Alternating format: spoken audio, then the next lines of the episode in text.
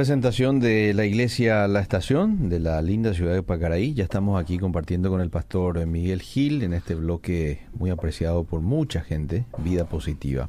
Qué gusto saludarte, pastor. ¿Cómo te va? Igualmente, sido bien. Un saludo a los que se suman eh, al saludo previo que ya hicimos en el adelanto. Sí. Y como, como el tiempo es este tirano al liceo, vamos directamente al tema. Vamos, vamos. Simonía versus derecho a la predicación. Hmm. Esto ha causado un conflicto al liceo eh, en este siglo XXI y ha llevado un poco a las iglesias a no reconocer financieramente Ajá. a ciertos ministerios de los cuales la palabra de Dios habla.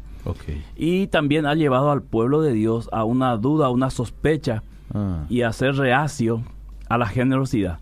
Entonces quiero hacer esta distinción, simonía versus derecho del, del predicador, porque hay mucha diferencia entre lo que se llama simonía Mm. y lo que dice la palabra de Dios, que es un derecho del, del que enseña al que predica. Entonces, el nombre simonía deriva de la, del pecado de Simón el Mago, ahí en Hechos eh, capítulo 8, donde él era conocido por su magia y hacía señales y la gente creía que eso verdaderamente era el poder de Dios, hasta que aparece Pedro y eh, comienza a, imponer las manos sobre la gente y reciben el Espíritu Santo. Mm. Entonces al ver esto, él ofrece dinero a Pedro para que también él pueda recibir ese poder y esa autoridad de, eh, vamos a decir, eh, imponer las manos y que el Espíritu Santo venga. Mm. Entonces la reacción de Pedro es interesante, eh, Eliseo, Mm. que reacciona de una manera totalmente, eh, vamos a decir, condenatoria. Mm. Tu dinero perezca contigo porque has pensado que este, lo espiritual o el poder de Dios se compra. Entonces,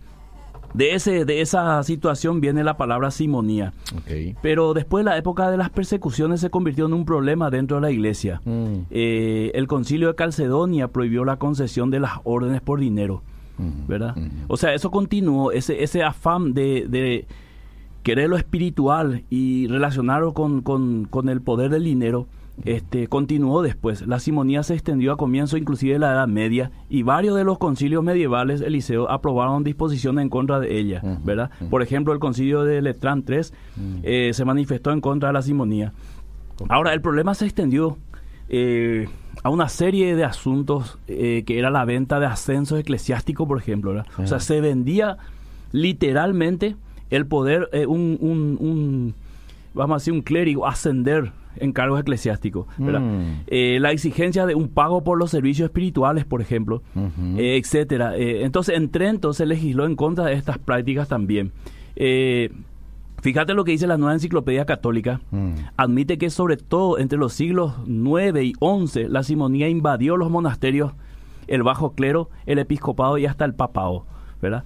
La novena eh, enciclopedia británica, la novena edición de 1878 ya señalaba quien estudia la historia de los cónclaves, papeles que se convence de que ninguna, eh, papales, perdón, de los cónclaves papales que se convence de que ninguna de las elecciones realizadas ha estado libre de simonía. O sea, ahí eh, se, se- vamos a decir, había una corrupción en, en- en el nombramiento de los papas. Y de que en muchos casos en los cónclaves se ha visto la más flagrante, desvergonzada y abierta. Es decir, eh, a platazo limpio se hacía la, la, vamos a decir, la, la nominación de los papas. Y un poquito más eh, hacia la reforma, este, dice, una indulgencia es la remisión parcial o total, esto es textual lo que estoy leyendo, del castigo temporal que aún se mantiene por los pecados después de que la culpa ha sido eliminada por absolución. En aquella época cualquier persona podía comprar una indulgencia, ya fuera por sí misma o para sus parientes muertos que permanecían en el purgatorio. El fraile dominico eh, Johann Tetzel, famoso, había sido reclu- eh, reclutado para viajar por los territorios episcopales eh, para este trabajo. Era vendiendo las indulgencias con el objetivo de financiar la edificación de la Basílica de San Pedro en Roma, Italia. O sea, esto es conocido y eso fue la reacción de Lutero y toda la historia que eh, ya se conoció. Juan Crisóstomo, Mm. obispo de Constantinopla, Mm. descubre seis casos de simonía episcopal año 401, ¿verdad? Mm. Siglo V sería. El soborno directo también es usual en la iglesia. Juan Crisóstomo, obispo de Constantinopla, depone a seis obispos acusados de simonía episcopal en el sínodo que se celebra en Éfeso en el año 401. Mm. Los culpables hablan sin rodeos y dicen, hemos pagado sobornos, Lo reconocemos con el fin de que nos designaran obispos y nos eximieran de los gravámenes civiles. Y es que se ha extendido en la iglesia la intervención directa de los laicos en asuntos totalmente eclesiásticos, como el nombramiento de obispos y abades. Abades sería como eh, una lo que hoy conocemos como el paí, el padre, viene de Abba, ¿verdad? Y aún la entrega del báculo y del anillo también se negocia, propios del cargo. en esto consiste el derecho de la investidura laical. Mm. Hay muchos abusos derivados de influencias políticas, parentesco, etcétera. Mm. Candidatos indignos y sin vocación logran puestos de relevancia en la iglesia. Mm. Algunos sí nos se cuidarán de este tema. Los seis obispos son despuestos, ¿verdad? O sea, son quitados. Eh, ahora, ¿qué ocurre, Eliseo? Mateo 18, si puedes leer, por favor, lo que dice Jesús. ¿Y por qué el título de nuestro programa hoy, Simonía versus Derecho del Predicador? Muy bien. Voy a Mateo 18 y dice, sanad enfermos, limpiad leprosos, resucitad muertos, echad fuera demonios. De gracia recibisteis, dad de gracia. En otras palabras, gratis, ¿lo habéis recibido? Den gratis. Den gratis. Ahora Lucas 17, Eliseo. El mismo Jesús hablando. Mateo 18, ahora Lucas 17, Jesús hablando del mismo tema. Hmm. Dice, y posad en aquella misma casa comiendo y bebiendo lo que os den, porque el obrero es digno de su salario. Hasta ahí. No os paséis. Okay. Ahí está. Entonces, por un lado Jesús dice, eh, da gratis porque ustedes reciben gratis. Y, luego envía a sus discípulos a predicar, a sanar enfermos, lo mismo que dice Mateo, y dice, este, el obrero merece su salario, o sea, es digno de su salario. Entonces, parece que Jesús se está contradiciendo, pero luego Pablo amplía lo que Jesús está diciendo. Mm. Jesús no se está contradiciendo, la Biblia no se contradice, se interpreta a sí mismo. Eh, lo que Jesús está diciendo, ambas verdades caen en, el mismo, en la misma línea. O sea, nosotros hemos recibido eh, gratuitamente toda la bendición, el favor de Dios, y no podemos cobrar por darlo. Ahora, eso no significa, no significa que el obrero no sea digno de su salario. El obrero que se ocupa en la tarea que Dios le ha dado. Y voy a ampliar un poquito más esto. Entonces, en 1 Corintios eh, 9:13, Pablo comienza a desglosar este tema y a darnos, eh, vamos a decir, la claridad que necesitamos para entender el tema financiero con el tema de la predicación y no caer en una simonía como la historia nos ha mostrado desde Simón para adelante. Muy bien, acá me atrasé un poquito con la búsqueda. Primera de Corintios. 9.13. Bueno, dice eh, ¿no sabéis que los que trabajan en las cosas sagradas comen del templo y que los que sirven al altar del altar participan? Versículo 14. Así también ordenó el Señor a los que anuncian el Evangelio que vivan del Evangelio. Si, si los oyentes están con Biblia en mano, pueden leer todo el contexto de 1 Corintios 9. Pablo está hablando exclusivamente de eso, eh, del derecho de un apóstol. Eh, ahora muchos me dirán, Sí, los apóstoles tenían ese derecho, mm. eh, hoy ya no. Y eso es eh, debatible totalmente, Liceo, y yo quiero demostrar con Biblia en mano que sigue vigente eso, ¿verdad? Porque el martes pasado hablamos de la no vigencia del oficio de apóstol y profeta, pero sí del pastor, maestro y evangelista, ¿verdad? Que son ministerios activos en la iglesia. Entonces, pero eh, pastor, acá dice, no sabéis que los que trabajan en las cosas sagradas, o sea, nos está refiriendo netamente a los apóstoles. no, pero Pablo está haciendo una conexión antiguo Nuevo Testamento, está conectando. Ah. Pablo hace mucho eso en el Nuevo Testamento, conecta el antiguo con el nuevo. Esto era lo que en el versículo 3 se está diciendo, él sucedía en el Antiguo Testamento con los sacerdotes, ¿no?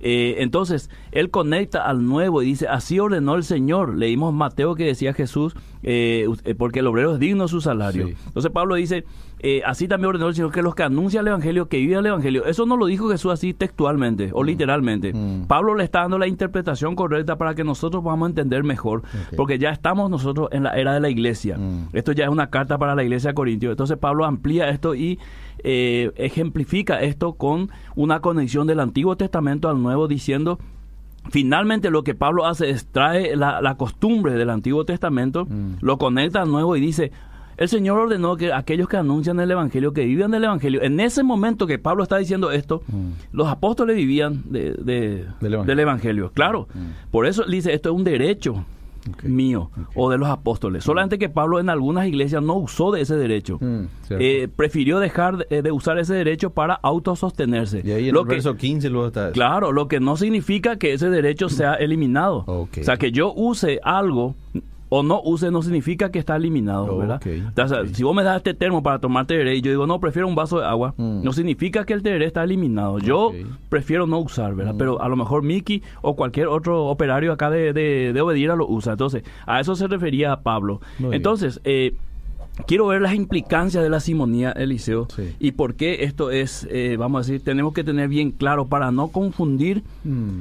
eh, la parte financiera con los pastores, predicadores y maestros o evangelistas.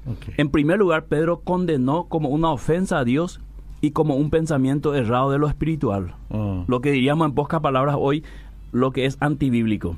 ¿Por qué Pedro lo condenó? Porque directamente Simón ofreció dinero a cambio de algo que Dios solamente puede dar. O sea, Pedro no le podía dar en ese momento. Y tampoco era un pensamiento correcto pensar que yo con mi dinero puedo obtener cosas espirituales de Dios. Esto es para todas las, áreas del liceo. ¿verdad?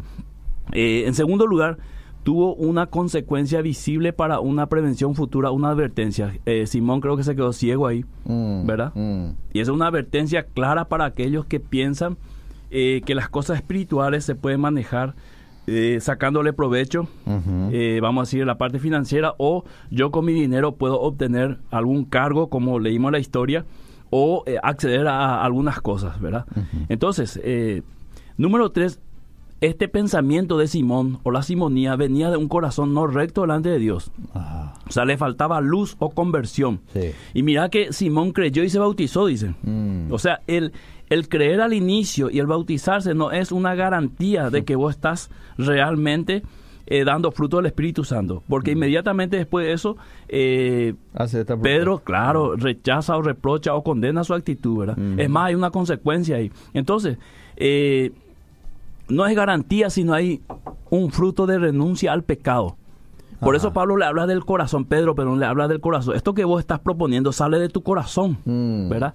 Entonces, el que no tiene esto no es parte del reino de Dios. Es decir, el que no tiene un corazón arrepentido, y no muestra los frutos del Espíritu, no es del reino. Eso es lo que Pedro le dice. Tú no tienes arte ni parte en este asunto, en este asunto espiritual, porque era algo espiritual, era la venida del Espíritu Santo sobre aquellas personas. Entonces, cuando Él ofrece dinero, lo que Pedro le está diciendo, con ese pensamiento, con esa actitud, mm. no tienes parte en el reino de Dios. Mm. Entonces, exige, en cuarto lugar, un arrepentimiento. O sea, esta manera de pensar, esta manera de actuar debe ser cambiado. Tiene que haber un arrepentimiento y cambiar de dirección. Esto es la, las implicancias de la simonía, querido Eliseo. Entonces, eh, hablamos un poco de la historia católica acerca de la simonía, pero ¿qué de los evangélicos, querido mm. Eliseo?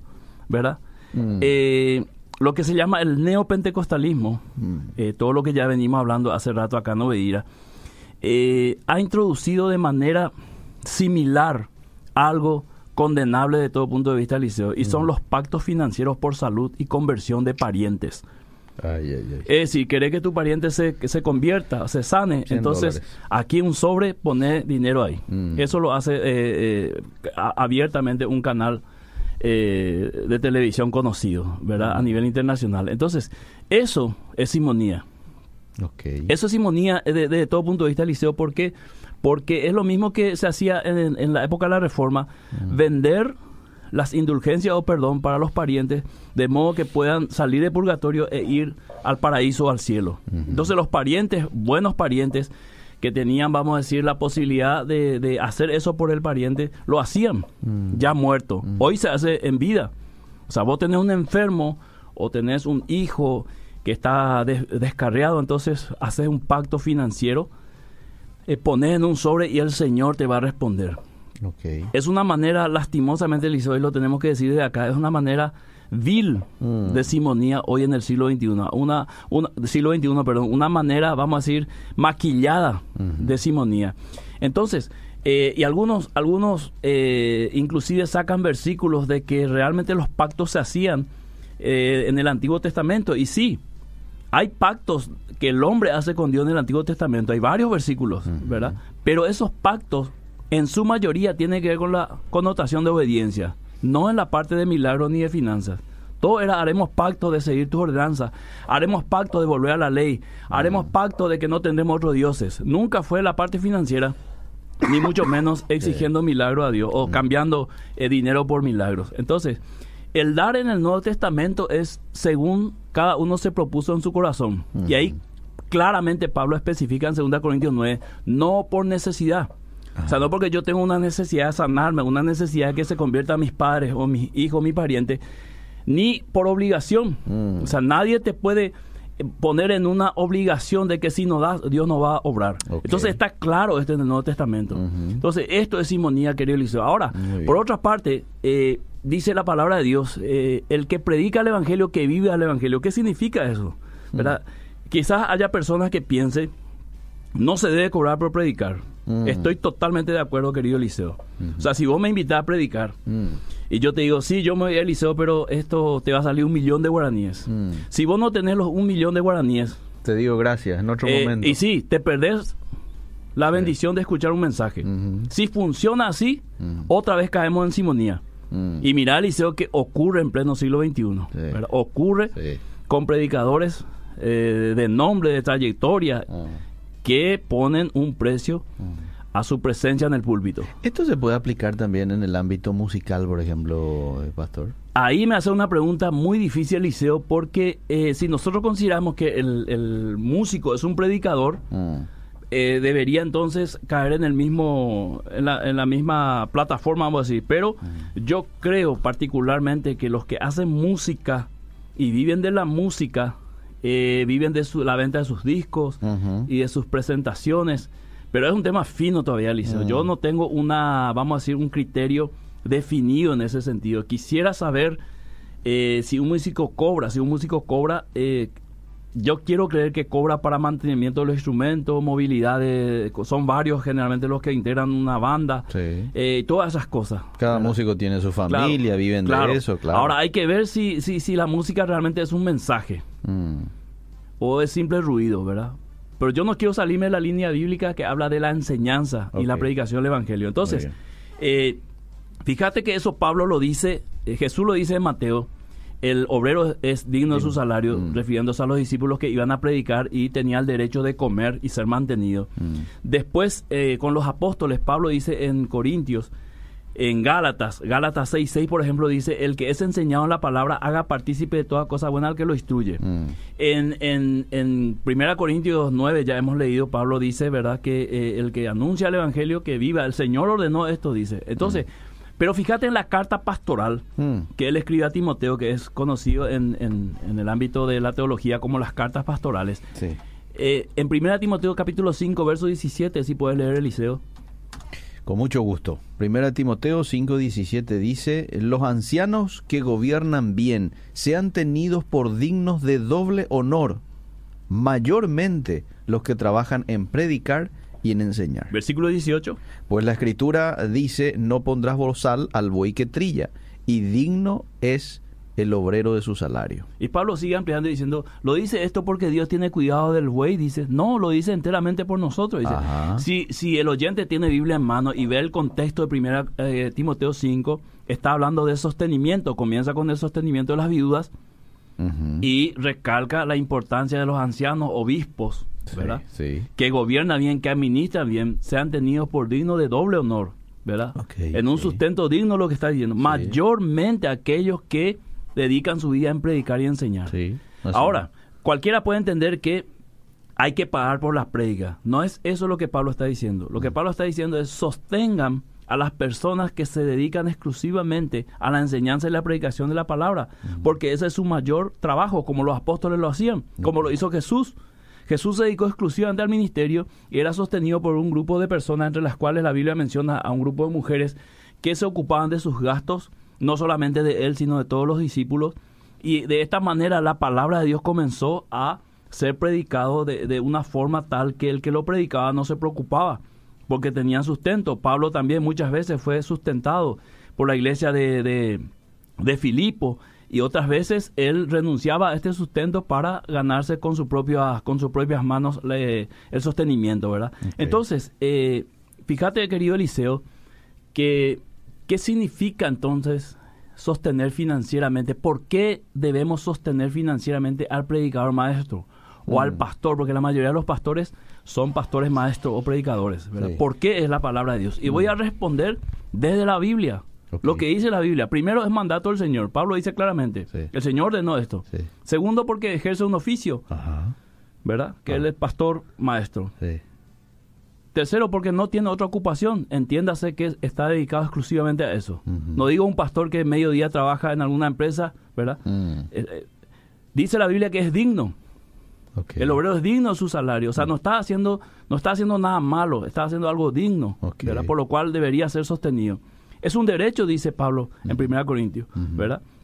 Es un derecho ser sostenido por la obra. Mm. Entonces, todo esto nos muestra que entre simonía y derecho de aquellos que predican la palabra de Dios hay una gran diferencia y que no se puede acusar a alguien que dignamente está siendo sostenido por la palabra de Dios de simonía. O sea, una cosa es cobrar por predicar y otra cosa es ser sostenido, de acuerdo a lo que enseña la palabra de Dios ya en el Nuevo Testamento, ya en, en el contexto de la iglesia, es algo digno. O sea, eh, hay muchos pastores que son sostenidos por sus iglesias o por sus misiones o por sus convenciones o denominaciones porque está haciendo un trabajo de enseñanza y predicación de la palabra de Dios. Y hay otros que renunciaron a este derecho y dijeron, no, yo voy a trabajar Mm. y fin de semana voy a estar ocupado en la enseñanza de la palabra de Dios sin necesidad que la iglesia me sostenga. También es, es- es válido esto, querido Eliseo. Entonces, eh, Primera Corintios 9, 11, si puedes leer, Pablo, eh, perdón, eh, Eliseo, lo que dice Pablo ahí, en Primera Corintios 9, 11, ya te, te nombré apóstol hoy. Primera Corintios 9, 11. Sí. ¿verdad? Bueno, voy, dice, si nosotros sembramos entre vosotros lo espiritual, ¿es gran cosa si cegaremos, si cegaremos de vosotros lo material? En esta versión que yo tengo dice, si en ustedes sembramos lo espiritual, es Eh. decir, la palabra, la enseñanza, Sí. ¿será demasiado que de ustedes cosechemos lo material? Hmm. Y la respuesta, a Pablo le encanta esta clase de preguntas Sí. sin respuesta porque la, la respuesta es obvia. Sí. Eh, y claro que no. Nunca uno podría, eh, vamos a decir, con dinero, que es lo que Simón quiso hacer pagar, sino es un reconocimiento a la- a la- al trabajo de la persona, al sostenimiento de la persona, al que el predicador tiene familia, eh, necesita medicamentos y todas estas cosas. Ahora, Liceo querido, Sí. esto para muchos es eh, no es tan fácil de digerir. ¿verdad? Y no sí. estoy promoviendo aquí nada que no sea de la palabra de Dios. Por eso puse por delante la simonía y por detrás, en segundo lugar, el derecho del sostenimiento de los que predican y enseñan la palabra de Dios. Ok. Bueno, vamos con los mensajes, ¿sí?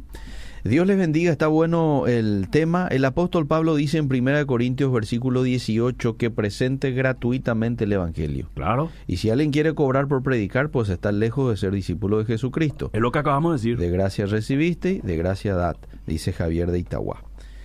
Una, una consulta eh, totalmente aparte. ¿Es cierto? Bueno, este, este está... eh, eh, sale- En privado podemos eh, no, responderlo, en privado, sí. sí. Buenas tardes. ¿Se podría aplicar el mismo principio al comercio de materiales bíblicos? Literatura cristiana, remeras con mensajes cristianos. Me sería de mucha utilidad el entendimiento, pastores. Muchas gracias. ¿En qué sentido, Eliseo? Si se, si se debería regalar las remeras o cobrar. Y sí, los materiales, Bueno, los al ser, libros. al ser comercial, Eliseo, ahí hay un punto que es difícil de, de- de separar y a la vez debemos hacerlo, Eliseo. Mm, La iglesia tiene que cuidar de no caer en el mismo error que cayeron los fariseos en la época de Jesús, de convertir el reino de Dios o de convertir la iglesia o el templo en un comercio. Ajá. O sea, aquí tenemos que ser sabios, querido Eliseo, eh, Mm. en que yo no estoy en contra de, de- de vender las remeras y cada remera tiene su costo. Cuando vos mandás a hacer una remera, le imprimís un versículo, tiene su costo, ¿verdad? Claro. Y eso es quizás para que uno pueda usar una remera que le identifique como cristiano o testificar su fe, lo que sea, ¿verdad? Sí. Hasta ahí vamos bien, ¿verdad? Ajá. Ahora, no tiene que ser una obsesión el comercio para la iglesia. Ajá. No tiene que ser la forma en recaudar. Para eso están las ofrendas generosas, del cual habla la Biblia en 2 Corintios capítulo 9. Mm. Eh, cada uno dé generosamente, porque Dios da semilla al que siembra. Entonces, si es posible, la iglesia debería estar alejado de todo lo que es comercial. Es inevitable, yo sé, Eliseo, es inevitable, pero eh, debe- es una línea muy fina, la cual sin darnos cuenta podemos ya cruzar al otro, la otra línea. Fíjate vos, por ejemplo, si yo hago una remera a 20 mil guaraní, compro la remera y le hago el- la impresión a 5 mil, son 25. Sí. ¿Debería yo vender la remera a 25 mil? Está bien. Mm, Eso es lo que costó. Entonces recupero mi capital. sí. Eso sería lo ideal. Mm. Ahora, si yo quiero ganar, ahí ya entramos en otro, en otro campo, ¿verdad? Sí. Porque yo le puedo vender la remera a 26 mil y estoy ganando mil guaraníes. A lo mejor para, para recuperar mi combustible. Ahora, Pero si la- estoy vendiendo a 100 mil cada remera, ahí ya, ahí yo ya no quiero opinar, Liceo, ¿verdad? Porque eh, es- eh, eh, no soy comerciante, no tengo Sí. mentalidad comerciante. Pero aquel que es comerciante a lo mejor me explica mejor qué, la- y qué la- se quiere hacer con eso. Y la pregunta va más desde la perspectiva de comerciante, ¿Y sí? no tanto en iglesia, así como yo, lo- se podría aplicar el mismo principio al comercio de materiales bíblicos, ¿verdad? Eh, y no Pero lo mismo que vos vendas en una iglesia y fuera de una iglesia, Liceo. Mm, ¿Entendés? O sea, puedes traer la remera y vender en el templo y puedes poner una casa en la esquina, un, un comercio y vender ahí, ¿verdad? Yo creo que todo comercio que sea lícito, Eliseo, que cumpla ciertos parámetros, eh, está dentro de lo, vamos a decir, lo legal, ¿verdad? O sea, nadie tampoco prohíbe que se venda, eh, mejor que se venda eh, remera con inscripciones cristianas que remeras con, con algunas, eh, vamos a decir, algunas frases eh, obscenas, ¿verdad? Es por decirte, ¿verdad? O sea, mejor vender una, no sé, un- una calcomanía que vender eh, tabaco. claro. O sea, mirándolo de ese lado, siempre es mejor eso. En el ojo le diste, dice, hoy es un comercio, la iglesia, remeras, libros, DVD, prédicas, se venden, se venden en lugares VIP, en palcos, donde vienen a predicar. Es un caruazú, volvamos a la raíz de todo, la fe en el Mesías y la obediencia en los mandamientos. Eliseo, ¿vos sabés qué quiere decir. VIP en inglés? En algún momento ya lo supe, pero ahora no me recuerdo. Es una sigla en inglés. Ah, Very ah.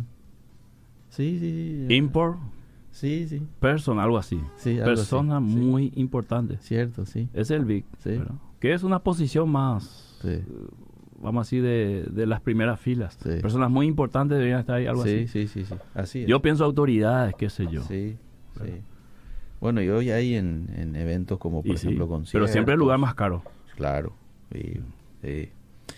En el caso de invitar a un pastor a que predique en tu iglesia y que no te pida un monto en específico, pero se le entregue una ofrenda por su tiempo, no está mal, ¿verdad? Y es lo que usted estaba diciendo. Claro. Ese pastor no es que dice, bueno, me voy a tu iglesia a, a- a predicar y, y tanto, pero él también tiene el derecho de recibir. O sea, no está diciendo cuánto es lo que va a cobrar, pero eso no le quita al el, el- el derecho de recibir una ofrenda por parte de la iglesia, ¿verdad? Toda ofrenda liceo, desde el Antiguo Testamento para el Nuevo Testamento y más en el Nuevo Testamento, ha sido voluntario. Ha sido voluntario, ha sido de corazón. El Nuevo Testamento enseña que la generosidad del Hijo de Dios o de la Iglesia es como se propuso en su corazón. O sea, no es una obligación tampoco la Iglesia darle. Mm. Pero si vamos al Nuevo Testamento, al principio de dar, si la iglesia le da, lo que está mostrando es una generosidad. Por eso Pablo dice a- a- en su carta, dice a los filipenses, por fin habéis eh, vuelto a cuidar de mí. ¿verdad? Ha revivido vuestro interés porque le estaba enviando para sus gastos. O sea, la iglesia no estaba obligada a hacer eso. Pero Pablo reconoce esa generosidad. Es que si no hay generosidad, Eliseo, eh, habrá hambre. Ujú. ¿Entendés? Sí. Por eso en Malaquías 3 Dios demanda a su pueblo en la época del pago del diezmo. Dice, ustedes me robaron y por eso no hay alimento en mi casa. Mm. Porque al no traer los diezmos en esa época, cuando el diezmo era obligatorio, al no traerlo, los levitas que ministraban ahí no tenían que comer. Ujú. Entonces por eso Dios maldice con maldición. ¿verdad? Mm. En el Nuevo Testamento ya no hay pago de diezmo, ya no es obligatorio el diezmo, Mm. se apela a la generosidad. Entonces si, si, si vos vas a ser generoso, Dios te está diciendo, si vas a dar, da con un corazón amplio, porque Dios ama al dador alegre. Ajá. O sea, en pocas palabras, Dios ama la generosidad de su hijo. Y si es, por ejemplo, una conferencia Sí. fuera de la iglesia, aquí estamos organizando en la iglesia una conferencia, qué sé yo, eh, de principios financieros, lo vamos a hacer en tal lugar, tal hotel, este, y lo invitamos a usted para que sea nuestro orador. ¿Cómo Sí. es el mecanismo ahí? No va a ser en la iglesia.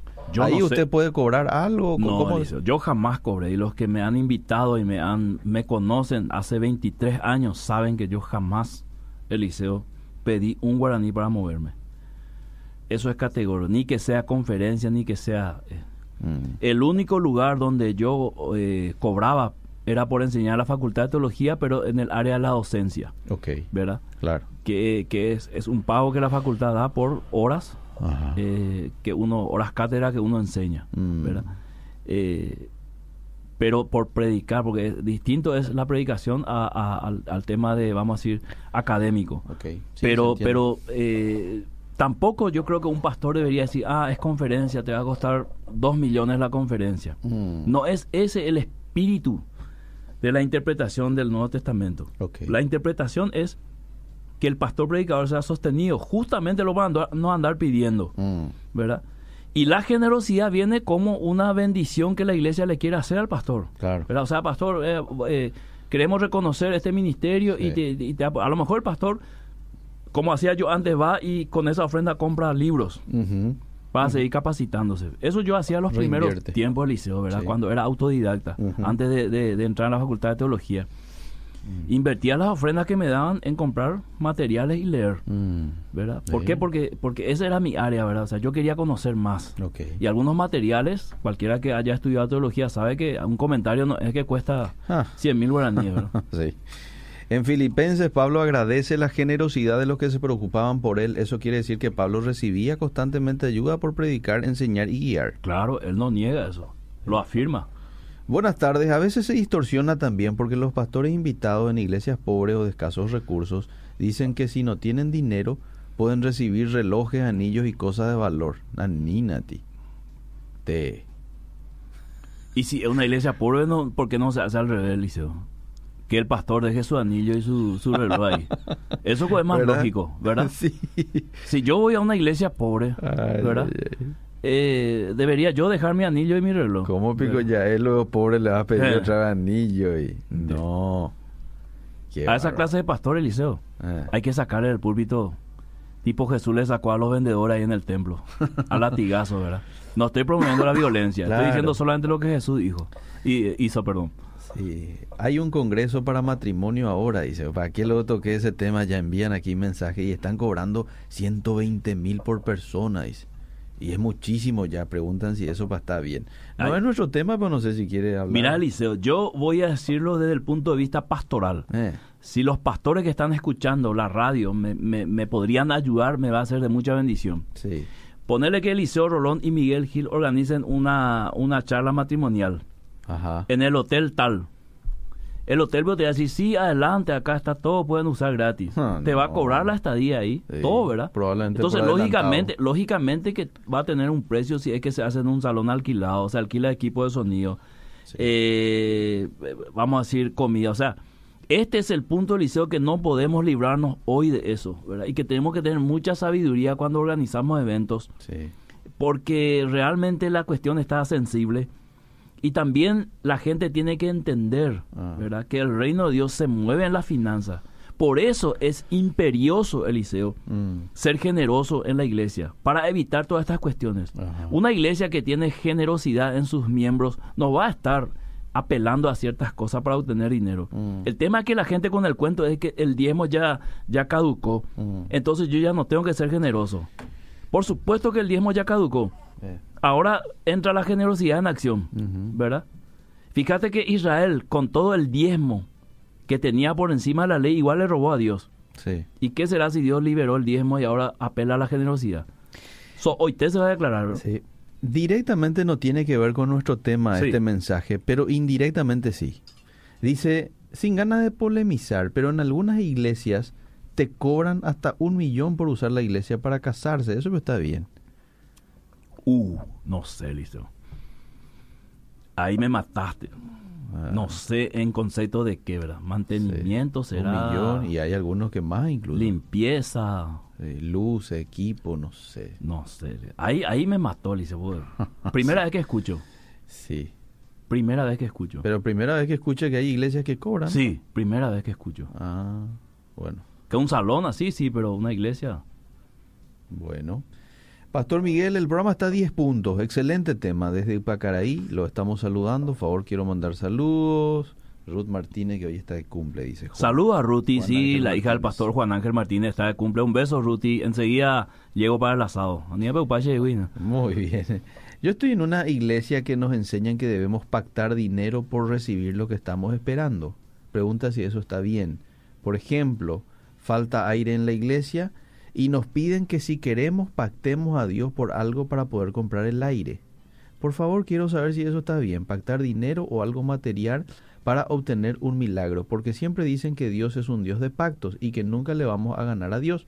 Yo no tengo problemas en dar, porque la palabra de Dios dice mejor es dar que recibir, pero quiero saber si pactando dinero voy a recibir mi milagro. Mentira, mentira. En ninguna parte de la Biblia dice eso. Lo mejor que ustedes pueden hacer como iglesia es, hermanos, necesitamos aire acondicionado, sale 5 millones. Y todo el que quiera aportar voluntariamente para la compra de ese aire, a partir de este domingo se va a juntar el dinero. Eso es lo mejor, porque eso es bíblico, eso es, eso es eh, dar en generosidad, porque el que no quiere dar, no da. Y, el, y, y no se da monto, ¿verdad? El que quiere dar dos mil guaraníes puede dar, que quiera donar cuatro millones novecientos mil y que el resto ponga los 100 mil lo puede hacer también. O sea, así ten- tendría que funcionar, así es como Pablo enseña y no deberíamos salir de esa línea. Ahora, pactar por un milagro, eso es simonía. Muy bien. A mí en lo personal, dice, justamente leí ese versículo hoy, nosotros somos misioneros y vivimos también de eso, de la ayuda que nos dan. Mi esposo trabaja solo en la obra. A mí en lo personal me molesta que las personas creyentes creen que por ser cristiano todo tiene que ser gratis. Y no hay que ir al otro extremo también, ¿verdad? Hay que manejar un poco ahí un equilibrio. Y Pablo da el equilibrio santo, Eliseo. Sí. Dice, habla de dignidad, Sí. habla de dignidad. Todos, toda persona tiene dignidad, Eliseo. Y deberíamos nosotros hacer que cada persona sea digna. Y si Dios dice que el obrero es digno de su salario, ¿quién soy yo para cuestionar eso? ¿Verdad? ¿Quién soy yo para, para cuestionarle a una iglesia si ellos quieren este, comprarle un aire a, a la familia pastoral o regalarle un saco a su pastor o mandarle a arreglar el vehículo? ¿Quién soy yo para, para oponerme a esa generosidad si la Biblia justamente en el Nuevo Testamento apunta a la generosidad? Cada congreso, cada seminario, cada evento que organiza una institución cristiana tiene un costo. A menos que la iglesia los subvencione, será difícil ejecutarlo sin cobrar el costo por persona. Y sí, ¿Es Sí, así? Sí, sí. Bueno, voy con el siguiente mensaje. Eh, está bien, pero eso de poner en el, en el sobre de la iglesia el monto que tenés que poner en concepto de ofrenda. Eh, no es una obligación, pero algunas veces es sano, querido Eliseo. Mm. Yo sé que algunos me van a decir con el versículo que tu mano derecha no sepa lo que hace tu izquierda, pero ese versículo se refiere más a no publicarlo. Pero eh, dentro de unos años todos vamos a estar obligados a, a lo que damos a la iglesia, que la iglesia nos dé alguna factura, algún recibo, Eliseo. Ujú, ¿verdad? Entonces, eh, esto es una cuestión de madurez también. ¿verdad? No es una obligación, pero es sano también que eh, uno sepa por lo menos eh, hacia nivel de contabilidad o de administración Sí. eh, el tema del monto y quién lo da. Sobre el Congreso y el matrimonio, dice, el, el templo tiene gastos. O sea, sobre el Congreso y, el, y, y la boda. El templo tiene gastos, aire acondicionado, papel higiénico, bebedero, agua fresca, vasitos desechables, personal que limpia. Hasta antes y Jesús después, pagó impuestos en el templo. Los músicos, mantenimiento de los instrumentos. Pasa que la gente se quiere sentar y disfrutar, pero no ven todo lo que hay detrás. Quiere el salón más grande, pero lo quiere gratis. Este, ¿verdad? Hasta en la época de Jesús y antes se pagaba impuestos en el templo Eliseo. Sí. Y tiene que ver seguramente con el mantenimiento. O sea, especialmente aquellos templos que son grandes. Tiene un mantenimiento que lógicamente alguien tiene que pagar, ¿verdad? Te estamos escuchando. Hay un ataque masivo en Facebook y YouTube que levanta este bueno, un, un católico venezolano que está dándole hacha a los evangélicos. Ya te habrás enterado. ¿verdad? Padre Toro. Sí, no viene a nuestra a, a- a nuestro tema, pero dice que sería bueno en algún momento pararle un poco. No sé si estamos para eso. ¿Verdad? Eh, eh, sí he visto Eliseo sus eh, pseudo debates. Sí. Se para solo él. ¿Verdad? Porque no Sí. tiene pie y cabeza sus argumentos con respecto a la virginidad de María, que es su Sí. tema aparentemente más fuerte. ¿verdad? Sí, sí. Bueno, le leo un mensaje más y después nos vamos redondeando, ¿Cómo no? Yo ya, ya con ese versículo terminé, Ah, Liceo. ya Vamos a a la audiencia. Ah, bueno. Buenas tardes, excelente el programa. El tema de hoy también, desde Sajonia, al que le ama al Señor, ama dar. Así nomás de sencillo, dice. Voy con más mensajes. Eh, yo me estaba refiriendo el tema de, de la cobranza, dice este oyente. Me estaba refiriendo a iglesias católicas, dice. Ah, bueno. Gracias por la aclaración. Eh, a ver qué más. En la iglesia, bueno, hay más eventos de, de actividades que están realizando, dice, y, y donde se cobra. Pero ya hablamos de eso, que tiene su costo y uno tiene que saber también ser consciente de eso, ¿verdad? Las iglesias apostólicas y proféticas hablan demasiado de los pactos. Yo salí de una iglesia así porque me parecía que distorsionaban exageradamente ya la palabra de Dios, dice. No, es que parecía. Distorsionan el liceo. Lo hemos hablado aquí una y, y diez veces. Distorsionan. Esa es la realidad, hay que decirlo. Le duela a quien le duela. ¿verdad? Y ojalá que al escuchar a los líderes de esas iglesias eh, recapaciten. Mm. Porque a la larga se le da a toda la gente que empieza a leer la Biblia. ¿verdad? Bien. Hay un avivamiento en Paraguay, Liceo, antes de despedirnos. Sí. Hay un gran avivamiento en Paraguay que está empezando con un pequeño fuego. Mm. ¿Y sabes cómo es ese avivamiento? No es de ruido ni nada, ni de caerse, ni nada por el estilo, como los avivamientos de, de Gales, de, de, de Azusa. Sí, no, sí. es un avivamiento de volver a la palabra. Mm. Entonces es un avivamiento de poder, porque el poder está en la palabra. ¿verdad? Ujú. La fe viene por el oír y el oír la palabra. Va a haber una conversión tremenda en Paraguay. No soy profeta, sino estoy diciendo lo que la Biblia dice, Ah. proclamando la palabra. Hay un avivamiento, hay jóvenes juntándose, escudriñando las escrituras, ¿verdad? hay, hay pastores que están releyendo sus Biblias de otra manera, buscando la verdad de Dios. Y eso es bueno, Eliseo. Y cuando encuentres la verdad, algunas cosas van a tener que cambiar las iglesias. Sí, señor. Bueno, Pastor Miguel, eh, sumamente explícito, claro todo. La gente lo puede volver a, ver si así lo eh, quisiera. Este, esto queda íntegramente la charla de hoy en el Facebook. El día de mañana lo van a encontrar también en la página web de la radio, www.bedira.com.py. Ahí van a podcast, vida positiva, íntegramente el audio. Lo pueden compartir si es que lo quieren. El otro día alguien aquí me preguntaba, por ejemplo, eh, ¿qué opinan ustedes? eh, un día diferente al, al- al- al suyo, ¿verdad? Me preguntaba a mí, ¿qué, qué opinan del, del cristiano y, y las bebidas alcohólicas? Y yo le decía, ¿y puede ir ahí al podcast de vida positiva? En fecha tal, hemos hablado Ahí desde está. la expo, ¿te acordás? Sí.